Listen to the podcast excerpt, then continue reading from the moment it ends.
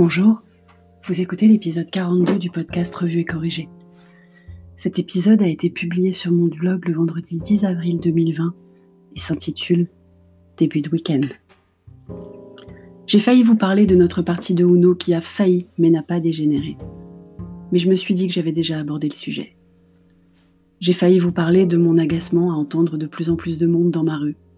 Mais je me suis dit que vous voyez déjà pas mal d'images de ce type aux infos. J'ai failli vous parler de la sortie d'Égypte, qui impacte pas mal mes repas en ce moment, et pas combien, mais je me suis dit que c'était un sujet sensible. J'ai failli vous parler des différences entre les accueils en point de vente alimentaire autour de chez nous, d'après Cher et Tendre, mais je me suis dit que j'allais le garder pour la chronique pro. J'ai failli vous parler des séries que je regarde, mais je me suis dit que j'allais vous spoiler. Alors, de quoi parle-t-on? Un des grands enseignements du confinement, c'est que enseignant, c'est un métier. C'était celui de ma maman pendant plus de 40 ans, donc j'étais déjà plutôt de ces parents qui respectent les profs. Mais là, ça a pris des proportions inédites.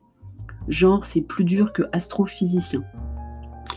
Le deuxième grand enseignement du confinement, c'est que nos enfants ne sont pas les génies, ni même les êtres sensiblement intelligents qu'on pensait qu'ils étaient. Mais alors pas du tout.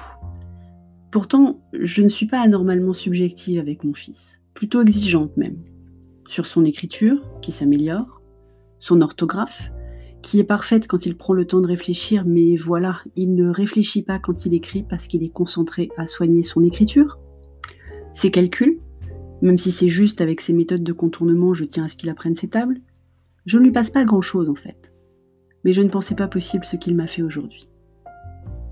Illustration. Géométrie. Consigne qui me paraît claire, Dessine un triangle rectangle dont les deux côtés qui forment l'angle droit ont les longueurs indiquées dans le tableau et en indiquant l'angle droit, avec un tableau qui liste les longueurs pour quatre triangles différents. Jusque-là, même cher et tendre dit C'est bon, même moi je sais faire. Je le cite Il sait faire beaucoup plus, il se sous-estime toujours en maths, la faute à un prof sans doute. Petit homme s'applique, tire la langue, prend l'équerre, prend la règle, utilise la gomme, prend même un crayon rouge pour marquer les angles, et tout fier de lui, vient me montrer le résultat. Je vous le donne en mille. Quatre rectangles. Enfin, trois rectangles et un carré, parce que l'un des triangles était aussi isocèle. Je dois reconnaître que les mesures étaient justes et les angles droits bien droits dessin les profs, je vous dis. Merci de m'avoir écouté.